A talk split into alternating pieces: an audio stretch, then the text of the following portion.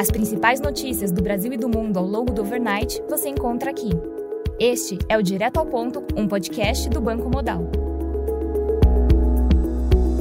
Bom dia e bem-vindos ao Direto ao Ponto. Hoje é quinta-feira, dia 17 de agosto, e estes são os principais destaques esta manhã. No Brasil, em relação ao cenário fiscal, segundo o Globo, o governo estuda reajuste de 4% no Bolsa Família em 2024, com aumento previsto para março ao custo de 5,6 bilhões de reais no ano que vem. Segundo a Folha, o avanço na tramitação do novo arcabouço fiscal deve criar um impasse jurídico em relação à aplicação do piso de gastos com saúde para 2023. O governo federal pode ter que ampliar as despesas na área da saúde em até 6 bilhões de reais. Segundo o Estadão, novo arcabouço fiscal precisa ser aprovado até o dia 31 de agosto. Caso contrário, o orçamento de 2024 será realizado com base na regra atual do teto de gastos e deve gerar um corte de cerca de 200 bilhões de reais no orçamento do ano que vem. A Câmara dos Deputados deve retirar a taxação de offshores na medida provisória relacionada ao salário mínimo. Segundo o valor, relator do projeto do CARF no Senado, Otto Alencar, não tem sido procurado por representantes nem líderes partidários, sinalizando que deve manter o texto aprovado na Câmara.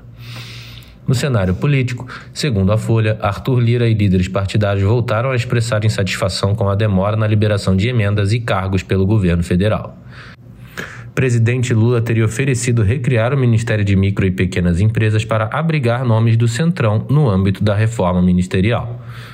No cenário internacional, na Austrália, a taxa de desemprego de julho teve leitura de 3,7%, acima do esperado 3,5% e do anterior também 3,5%. No Japão, as exportações de julho tiveram queda de 0,3% na comparação anual acima do esperado menos 0,8% e abaixo do anterior 1,5%. Já as importações de julho tiveram queda de 13,5% na comparação anual. Melhor do que o esperado, menos 14,7%, e pior do que o anterior, menos 12,9%. Na zona do euro, a balança comercial de junho atingiu superávit de 23 bilhões de euros, acima do anterior, menos 0,3 bilhões de euros. Na China, a empresa Zhongzi, uma das maiores gestoras de recursos do país, afirmou que está em crise de liquidez e planeja reestruturação da dívida.